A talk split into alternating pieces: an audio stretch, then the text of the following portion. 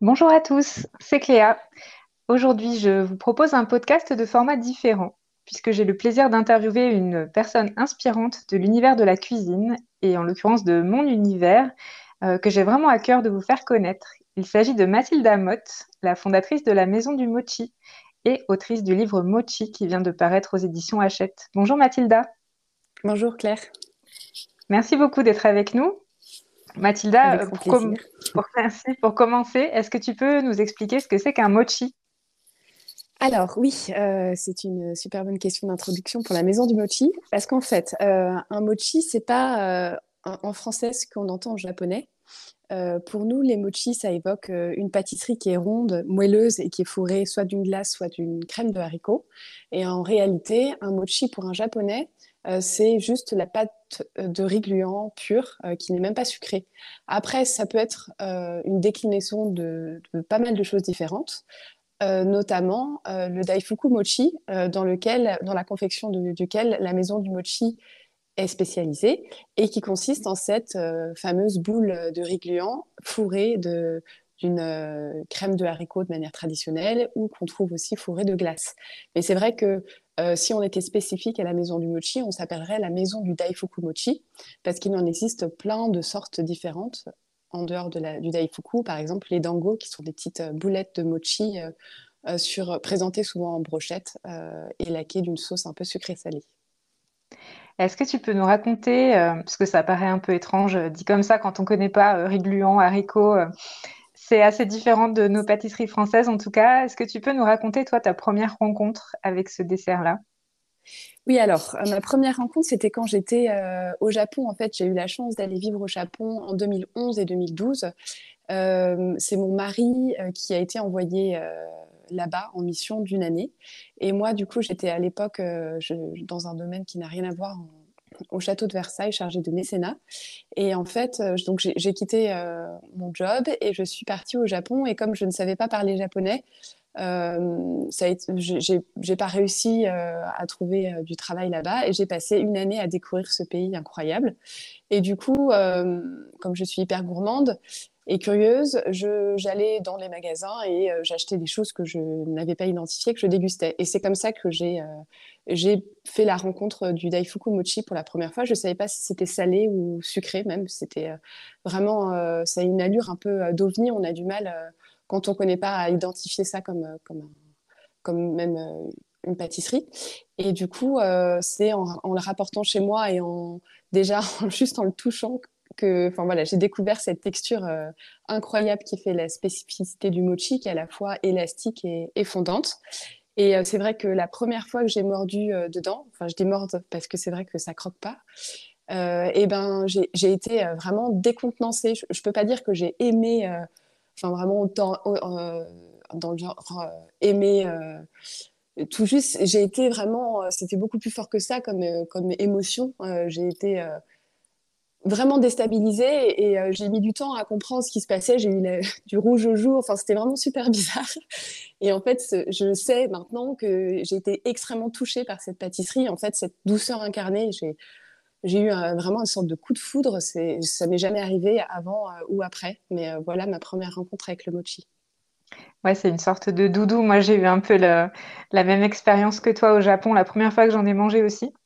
En tout cas, j'ai eu la hum, chance d'en fabriquer en ta compagnie, chez toi. et c'était euh, c'était vraiment une sorte de parenthèse euh, hors du temps. c'était euh, une sorte de moment de bien-être. On était dans notre bulle, on malaxait la pâte à mochi, on, on, testait la texture assez amusante de la pâte. Peut-être que tu l'expliqueras, c'est un peu en façon lobe d'oreille. Et puis, euh, ce qui est génial, c'est qu'on peut réfléchir au nombre euh, assez fou de garnitures qu'on pourrait mettre à l'intérieur des choses euh, très traditionnelles ou très originales. Est-ce que toi, c'est pour toutes ces raisons que tu as voulu te lancer professionnellement dans leur production? Alors, moi, c'est pour ces raisons, en effet, que je me suis, je me suis passionnée, passionnée pour le mochi. à, ces raisons-là que, tu que tu cites, s'ajoute le fait que c'est euh, c'est une pâtisserie qui est saine. Donc moi, en fait, à cette époque-là, j'avais une relation un peu particulière au sucré. En fait, je sortais de 10 ans de boulimie anorexie où j'avais appris à diaboliser l'alimentation, encore plus le sucré. Et c'est vrai que c'est aussi la raison pour laquelle je pense que j'ai eu un, tel coup de foudre pour euh, le Daifuku Mochi, c'est que euh, c'est du riz et des haricots. Du coup, euh, c'est pas du tout comme nos pâtisseries à nous avec des matières plutôt raffinées et, et des matières grasses. C'est une pâtisserie qui est plutôt saine. Donc ça, ça m'a énormément séduite. Et puis le fait que ce soit végétal aussi, en fait, euh, je ne suis pas euh, végétarienne. Euh, pour autant, ça m'intéresse énormément d'aller de, plus en plus vers le végétal. Et puis en plus, d'un point de vue créatif, je trouve que c'est passionnant la cuisine végétale. Euh, donc c'est à peu près ces raisons-là, en effet, qui m'ont conduite à, m'intéresser au mochi. Après, pour créer euh, et pour me lancer une entreprise dedans, ça a été aussi le fait que je trouvais que ça cochait beaucoup de cases et que du coup, c'était vraiment euh, une pâtisserie qui méritait d'être découverte et, qui méritait d'être invitée dans notre quotidien à nous en France. Oui, tu as en quelque sorte, as un peu inventé ton métier. Est-ce que tu pensais vraiment te destiner à ça encore quelques années avant? Bah, évidemment que non. et, c'est vrai que là-dessus, euh, euh, donc j'ai fait des études d'histoire de l'art, donc j'ai toujours été attirée par le beau. Et ensuite, donc après cette parenthèse japonaise, je suis, je me suis mise à travailler comme styliste culinaire. Et du coup, j'arrivais à styliste culinaire, c'est pour on, est en gros la scénographe euh, d'un plat pour une photo euh, qui peut être dans un livre, dans un magazine ou, pour la pub. Et du coup, là, ça, me permettait d'allier euh, l'esthétique et puis la cuisine, l'alimentation. mais c'est vrai qu'après, de là à monter, après le Japon, une, une, entreprise autour du mochi, non, pas du tout, du tout. Ça s'est vraiment fait très progressivement. Euh, parce qu'aussi j'étais pas sûre de moi et, pas sûre de moi pour plein de raisons, euh, euh, tant en tant qu'entrepreneur parce que voilà, j'ai pas forcément des compétences qu'on imagine pour un entrepreneur puisque je suis historienne de l'art, et en plus je ne suis pas japonaise, donc se lancer dans une dans une maison du mochi en n'étant pas japonaise et je me suis pas formée non plus auprès d'un artisan japonais, donc j'avais beaucoup de freins, ça s'est fait hyper progressivement et plus parce qu'en fait en gros j'étais ma première cliente et que je manquais de, je ne trouvais pas ce produit-là en France. Du coup, je me suis dit, bon, bah, je, le crée parce qu'il y en a peut-être comme moi. Mais euh, c'est vrai que ça s'est fait euh, très, très doucement, puisque euh, voilà, j'étais pas sûre de moi pour plein de, plein de raisons. Ouais, donc tu t'es lancée chez toi, tout simplement. Voilà. Au début. Tout à fait. Je me suis lancée chez moi. En fait, j'ai les premiers mochis pendant les six premiers mois, je les ai fabriqués depuis ma cuisine. Euh, c'était un petit peu fastidieux parce que du coup j'avais mis en place euh, tout un protocole d'hygiène euh, dans ma cuisine perso. Donc pour ne serait-ce que le nettoyage du début me prenait vraiment une bonne partie de la production. Mais bon, ça me permettait de, de commencer sans, enfin avec quasiment pas d'investissement, ce qui était super important parce que voilà, d'aller voir un banquier en Touraine pour lui dire que j'allais lancer une boutique en ligne de mochi, c'était un peu complexe. Et du coup, voilà, ça a duré six mois, six mois pour euh, voilà, prouver justement au banquier qu'il y, avait, euh, y avait un marché possible. Et, euh, et du coup, j'ai commencé par la vente en ligne en les expédiant un peu partout en France. Oui, au début, donc tu, tu, faisais ça chez toi et tu les expédiais par les services de la poste, tout simplement? Oui, par Colissimo à l'époque. C'est ça, souviens. Euh, voilà, voilà. Donc, euh, j'ai découvert euh, tous les aléas de, l'expédition. Et c'est vrai que j'ai, là, je remercie d'ailleurs si les clients de la première heure, des clients de la première heure m'écoutent, je les remercie pour leur patience et leur compréhension parce que c'est vrai que ça, c'est encore un autre métier, la e-boutique, la logistique, surtout dans l'alimentaire. C'était un petit peu fou quand on y pense, mais, mais voilà, c'est comme ça que ça s'est fait. Et ça s'est fait, c'est ça qui est bien. Alors aujourd'hui, la Maison du Mochi, c'est un site de vente en ligne, on l'a dit, et plusieurs boutiques physiques à Paris. Comment ça s'est fait progressivement, euh, la construction de tout ça? Alors, dans un premier temps, c'était donc la e-boutique euh, pour la bonne raison que j'étais. Euh, à l'époque, on vivait avec mon mari et mes deux enfants en Touraine. Et du coup, il n'était pas question d'aller à Paris c'était plus naturel d'ouvrir une boutique et j'étais pas du tout euh, certaine qu'à Tours ça fonctionnerait. Euh, du coup, c'est l'idée de cette euh, boutique en ligne qui est arrivée en premier lieu. Mais c'est vrai que, en fait, du coup, la, boutique en ligne s'est ouverte en 2016 et la première boutique dans le 6e à Cherche Midi s'est ouverte en 2019. Et entre-temps, bah, l'envie de maîtriser jusqu'au bout la dégustation a, a, grandi de plus en plus.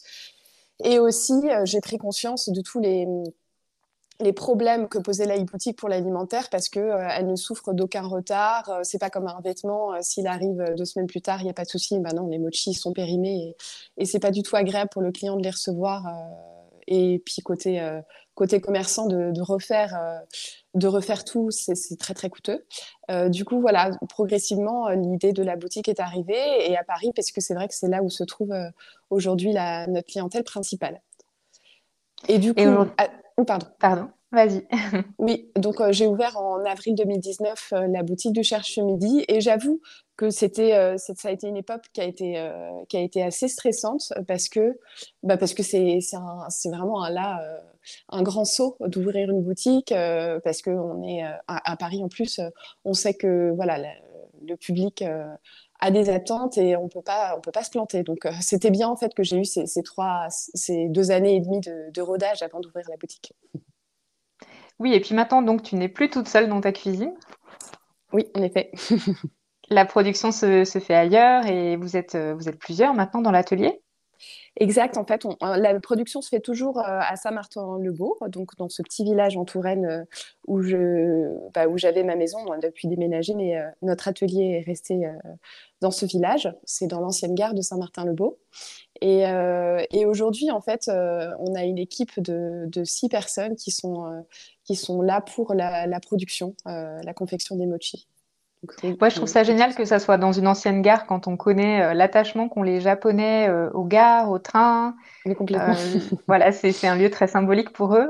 Est-ce que tu veux en dire deux mots? Comment ça s'est fait, cette histoire d'ancienne gare? Alors, euh, c'est assez magique et c'est comme ça que, c'est assez représentatif de l'aventure de la maison du mochi parce que même si ça m'a demandé à l'évidence énormément d'efforts euh, et d'endurance, euh, depuis le départ, j'ai l'impression que c'est comme un fil rouge qui se déroule. et du coup, là, donc, quand j'ai créé la, la, maison du mochi, je travaillais donc depuis ma maison.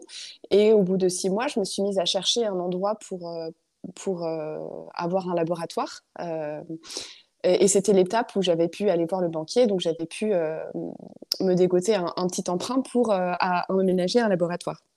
Et du coup, j'appelais euh, le plaquiste qui avait refait notre maison, euh, notre maison perso, et qui était euh, devenu un ami pour, pour avoir son avis sur différents endroits que je visitais dans la région.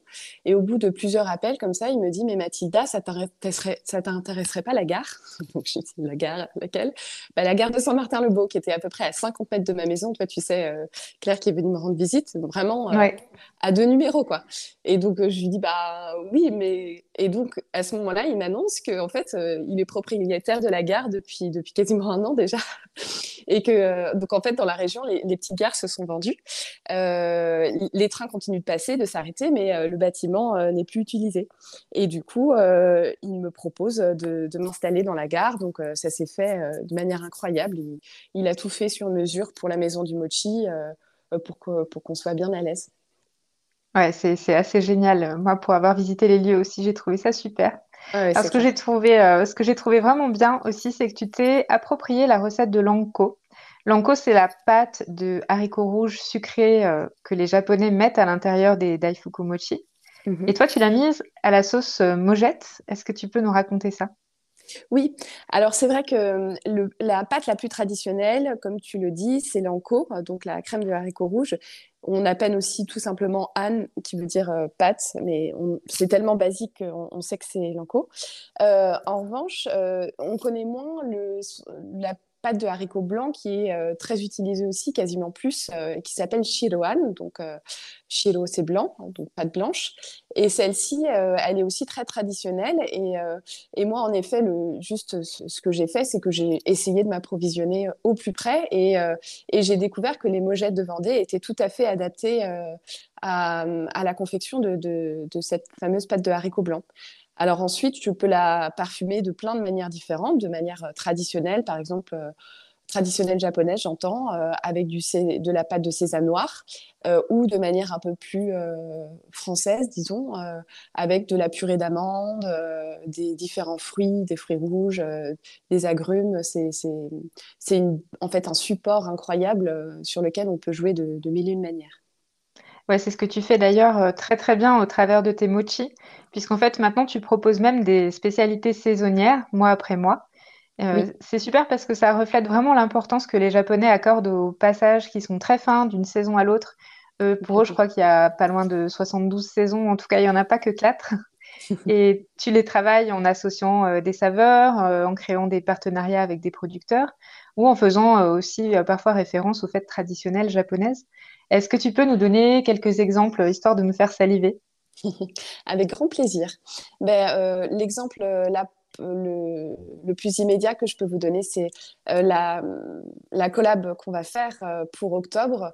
en fait, du coup, sur octobre, on va travailler autour de la kabocha, qui est cette courge japonaise incroyable qui est très très utilisée au Japon en pâtisserie justement puisque c'est donc euh, euh, au niveau de l'allure, c'est une courge un peu de la taille d'un potimarron, petite, avec une, une, couleur, une peau couleur vert foncé et avec une chair jaune euh, assez vif. Et cette chair a un goût assez incroyable, à mi-chemin entre notre potimarron à nous et justement des châtaignes. Donc c'est quelque chose d'encore plus sucré, avec une consistance un petit peu plus dense. et c'est vraiment délicieux en pâtisserie. Et du coup, on, travaille euh, la kabocha avec, euh, donc sur une base de shiroan, avec euh, des épices pour, pour évoquer un peu l'univers aussi d'automne ou assez cocooning et épicé dont on a envie, et des noix de pécan torréfiées pour ajouter un petit peu de croquant. Et du coup, ça, on le... ce que j'aime bien, c'est en effet de faire des collaborations avec des producteurs ou aussi d'autres pâtissiers ou ou voilà, des, fournisseurs euh, de plein de manières différentes, parce que pour moi, c'est vraiment source d'inspiration. Et cette fois-ci, euh, on le fait avec euh, Luna Création, qui propose ses propres pâtisseries qui s'appellent des lunes, et qui le fait à partir de kabocha. Du coup, on va le proposer dans nos boutiques et sur la boutique en ligne. Deux variations autour de la kabocha, donc, donc là encore, autour de cette saisonnalité. Là, c'est en ce moment que les kabocha doivent être récoltés et sont mis à maturation pour être dégustés pendant les quelques mois d'hiver. Et cette courge, tu la, travailles en collaboration avec des producteurs? Alors, cette, courge-là, on l'a, en fait, euh, importée du, de Japon, de producteurs japonais, et elle est, elle est, on l'utilise sous la forme de poudre. C'est vrai que nous, on aime beaucoup les poudres euh, à la maison du mochi parce qu'on s'en sert de mille et une manières. Euh, et là, en l'occurrence, c'est une courge qui a été cuite et ensuite euh, réduite en poudre. Et cette poudre, on l'utilise pour parfumer le shiroan et aussi pour saupoudrer le mochi, puisqu'elle est d'une couleur euh, jaune incroyable, aussi fort quasiment que, le curcuma. C'est très très beau. Oui, puis surtout, ce qui est intéressant, c'est que tu vas chercher le bon producteur au bon endroit, mais euh, sans aberration écologique, du genre importer des légumes frais par avion ou ce genre de choses. Donc, effectivement, la poudre, c'est comme les épices, finalement, c'est ce genre d'ingrédient qui est intéressant à travailler. Bah, complètement. Et c'est vrai que là-dessus, c'est un vrai questionnement que j'ai au quotidien, euh, ce que tu dis. C'est-à-dire que euh, on, travaille un produit qui est japonais et là-dessus, euh, on aura toujours une allégeance et, et un respect et un, attachement au Japon. Après, c'est vrai que par rapport à l'utilisation d'ingrédients, on est vraiment toujours dans cette réflexion de est-ce qu'on importe du Japon ou est-ce qu'on trouve localement? Et on existe sur les deux, euh, sur les deux pans, c'est-à-dire qu'on travaille avec des produits du Japon et aussi on essaie beaucoup de travailler avec des produits locaux. L'un et l'autre sont, sont un peu euh, euh, conjugués quoi, dans, dans, dans, la maison du mochi. Oui, j'imagine que c'est difficile de trouver de la farine de riz gluant locale, par exemple. Et du matcha local et euh, du matcha effectivement. Et puis il y a plein de choses qui sont issues de la quand même de, la tradition en plus de que de la production euh, du Japon. Donc par exemple euh, les les kuromoji qui sont les petits bâtons qui sont utilisés pour, enfin qui sont servis avec les mochi, on, on les importe en effet du Japon, du seul producteur aujourd'hui qui existe encore euh, au Japon euh, et c'est fait avec des camphriers japonais. Donc voilà, quand ça, quand ça a aussi toute une histoire et, euh, et un artisanat autour, voilà, c'est important pour nous aussi de travailler avec, avec le Japon pour, pour ces raisons. Ouais, c'est des petits bâtons qu'on utilise pour découper le daifuku parce que sinon, si on prend un, un couteau, effectivement, ça, ça, déchire. Enfin, comment est-ce qu'on peut expliquer alors en fait, c'est des petits bâtons qui, euh, enfin c'est vraiment un résumé de l'esthétique à la japonaise d'ailleurs quand on y pense, qui ressemble euh, quasiment à un bout de bois. C'est euh, c'est pas du tout comme, comme nous on pourrait utiliser des ustensiles en bois un peu chic où c'est très poli. Au contraire, on, voit encore l'écorce et et la lame c'est juste voilà taillé dans ce, ce, ce, ce, bout de bois en biais. Et donc, on voit, la lame est suggérée comme ça, mais c'est à la fois très du coup euh, raffiné par euh, cet aspect brut euh, et puis cette, cette utilité qui est seulement pour les wagashi et en même temps c'est c'est très c'est assez rudimentaire minimaliste moi j'adore cet ustensile et en effet du coup c'est utilisé pour les wagashi de manière générale, donc les pâtisseries, les pâtisseries japonaises. Et il faut d'abord le tremper dans de l'eau pour qu'en effet on puisse couper sans que ça accroche à la lame. Euh, qui est en bois. Bon, sinon à la maison, on sort les ciseaux. voilà, les ciseaux, c'est super pour couper en deux un daifuku mochi, c'est ce qu'on conseille en effet. D'un seul coup, en ouvrant bien, euh, bien, bien les, la mâchoire des ciseaux pour, euh, pour que voilà, le, le mochi soit coupé d'une seule fois. Oui, en fait, ça fait partie de tout un travail que tu fais avec la maison du mochi. L'idée, c'est de relocaliser ou de de s'approprier euh, d'une certaine manière à notre façon euh, les mochi, en tout cas de les expliquer au public français. Il y a, plusieurs choses. Euh, toi, tu as expliqué ton émotion du tout début quand tu as découvert les mochi. On comprend que c'est très différent de nos référentiels. Comment tu as fait pour, pour les acclimater à la France? Alors, c'est vrai que ça, c'était c'était le, en fait le principal défi qu'il y avait à créer une maison du mochi en France. Et quand quand déjà, quand j'étais au Japon et qu'on me demandait si euh, que je parlais de mon amour des mochi, les Japonais étaient super surpris parce qu'ils savaient, ils, voyaient bien que ça n'avait rien à voir avec notre pâtisserie à nous. Du coup, c'est vrai que euh, bon, le, en créant la, maison du mochi, j'ai vraiment essayé de réfléchir euh, pour essayer quand même de retrouver des marqueurs de, de notre univers à nous français pour que pour que nos, nos clients soient pas complètement déboussolés. Puisque c'est vrai que moi, par exemple, j'adore euh, être euh, dans l'étrangeté, mais c'est pas le cas de tout le monde. Et donc, on a, j'ai travaillé d'une part la carte des parfums. Donc, il y a certains parfums traditionnels japonais. On a parlé de l'anko, le sésame noir, le matcha et puis le yuzu euh, citron principalement à notre carte. Mais par ailleurs, c'est vrai que j'ai ramené les mochi sur des horizons pâtissiers plus euh, habituel pour nous, donc euh, l'amande, la noisette. Là, depuis euh, un an, on a un mochi chocolat sarrasin qui a été créé en collaboration avec Laurent Duchesne et qui est incroyable et qui est très très apprécié. Et, et par ailleurs, c'est vrai qu'on a aussi parlé des boissons puisque le Daifuku Mochi se déguste accompagné. Et c'est ça qui est super chouette. Ça, en gros, ça crée au-delà de la pâtisserie, c'est un moment en fait que l'on s'offre. Et donc, euh, on a proposé, on a essayé euh, avec, donc je dis on, c'était avec mon mari à l'époque, plein d'associations avec des parfums et des boissons autres que le thé, parce que traditionnellement c'est pour accompagner euh, le thé matcha. Mais donc ça peut être avec plein d'autres sortes de thé infusés. et aussi d'autres boissons comme bah, le vin en France et particulièrement le, vin effervescent euh, qui va plutôt bien avec les mochi. Il faut choisir un vin qui soit pas trop sucré, mais pas trop sec non plus pour, euh, pour voilà, bien s'accorder avec euh, la sucrosité des, des mochi. Ouais, perso, je trouve que ça va très très bien avec un bon café aussi. Ouais, super avec un café complètement. les mochi amandes, l'anko, je l'adore moi avec un, un expresso. mon moment préféré de l'anko et de l'expresso, c'est autour de 11h du matin. C'est juste parfait quand tu as le petit, le petit coup de mou de, de fin de matinée. Ah oui, ça, je te confirme. Alors Mathilda, tu sors euh, le 19 octobre, je crois, un livre consacré au mochi. Euh, quel conseil est-ce que tu pourrais donner à des personnes qui voudraient se lancer dans leur confection? Euh, Où trouver les ingrédients? Est-ce qu'il y a une petite astuce en particulier pour bien les réussir au début? Alors oui, le livre sort, mais alors on a eu un petit délai au niveau de l'impression. Je ne sais pas encore s'il sort en octobre enfin le 19 ou un peu plus tard, mais en effet, il sort euh, d'ici peu.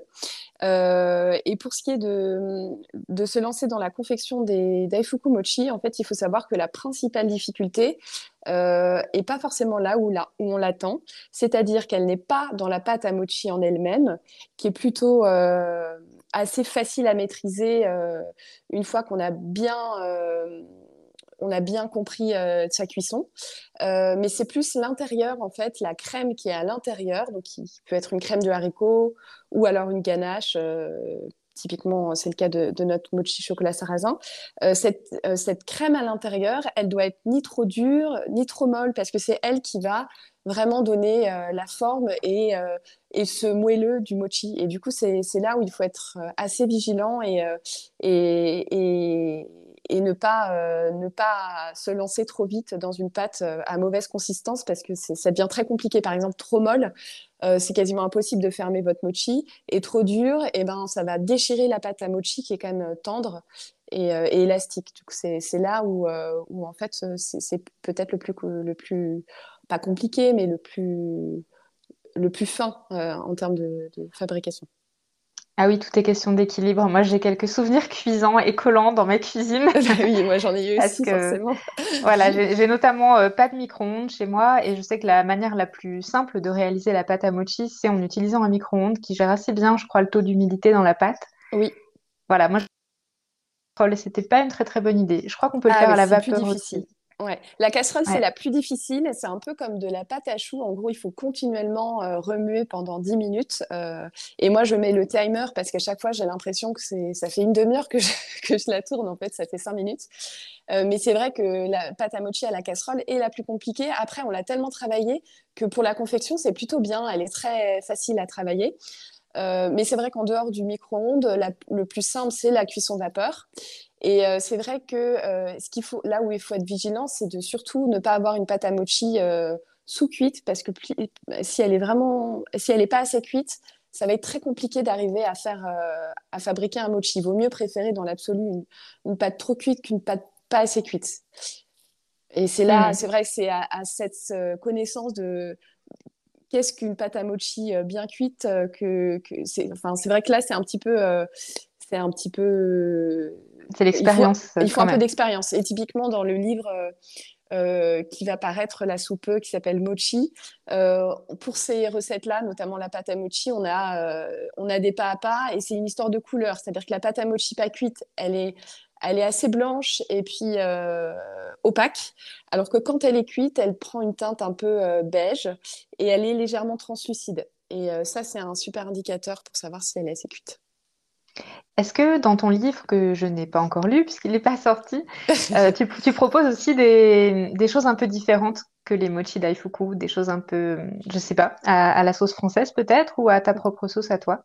Bah, complètement. C'est vrai que euh, forcément sur le, terme, sur le thème mochi, on a envie de proposer euh, déjà le, bien sûr euh, la base, mais, euh, mais je, je, me suis bien amusée à, essayer de chercher déjà euh, tout ce qui était fait en dessert autour de la farine de riz gluant, enfin du riz gluant tout court, parce que c'est ça qui définit le mochi au final. Et j'ai trouvé que par exemple à Hawaï, ils faisaient des gâteaux un peu du style clafoutis à base de farine de riz gluant, de lait de coco, et c'est super intéressant. Ça fait une sorte de mochi un peu craquant autour, un peu financier, un peu clafoutis. c'est super intéressant. Et puis, euh, j'ai aussi travaillé euh, la pâte à mochi, pas comme les daifuku, mais avec euh, un peu la, la manière yatsuhashi. Donc, c'est une autre sorte de pâtisserie qui est une spécialité Kyoto. Et là, c'est une pâte qui mélange de la farine de riz gluant et de la farine de riz classique. Et c'est une pâte, du coup, qui est beaucoup plus malléable et facile à, sculpter. Et donc, donc il y a, y a, plein de manières de l'utiliser avec de manière traditionnelle et aussi un peu détournée. Typiquement, euh, je propose dans le livre une recette de poire pochée, un peu de la manière euh, poire pochée au vin, euh, sauf que c'est avec de la betterave qui la couleur en rouge. Et elle a un kimono de pâte à mochi autour d'elle. c'est joli et puis c'est super intéressant à déguster parce qu'on la déshabille du coup. c'est vraiment chouette. Donc c'est vrai que c'est en fait le mochi c'est une base qui est super intéressante parce que c'est végétal sans gluten et pourtant très lié, puisqu'il y a cette texture élastique et on peut euh, euh, en effet le, visiter plein de manières. Et c'est un petit peu le, jeu que j'ai, euh, auquel je me suis, je me suis prêtée pour, pour le livre. Ouais, ce livre, c'est un super reflet de ton travail de ces dernières années, en tout cas vu de, vu de loin, vu l'approche, l'avant-goût que tu nous en as donné. Merci beaucoup, en tout cas, Mathilda. Est-ce qu'on peut rappeler aux auditeurs de quelle manière te suivre dans tes aventures? Alors, euh, pour suivre les aventures de la Maison du Mochi, c'est euh, euh, depuis les réseaux pas mal, depuis Instagram, Facebook, nos pages. et aussi un tout petit peu depuis TikTok. Mais bon, on n'est pas encore très actif. En fait, on a beaucoup de clients qui se sont mis à, interagir sur TikTok et, du coup, on s'y est mis, mais c'est pas encore très abouti. sinon, donc, on a aussi une newsletter qu'on envoie très régulièrement et qui s'adresse principalement à nos clients en France euh, de manière générale, puisqu'on on les tient informés des nouveautés qu'on on sort sur notre e-boutique. Et pour mes aventures euh, perso, euh, enfin qui sont, qui sont pro aussi, mais plus des coulisses, c'est depuis mon Instagram Mathilda Motte, voilà, sur la page. Ok, super. En tout cas, merci beaucoup Mathilda d'avoir accepté mon invitation. Ben, un grand merci à toi de, de, de m'avoir invité. C'était un super moment. Voilà, c'est tout pour aujourd'hui. Je vous donne rendez-vous dans un prochain épisode et en attendant, je vous invite à continuer à suivre mes aventures culinaires sur mon blog et sur les réseaux sociaux. À très bientôt!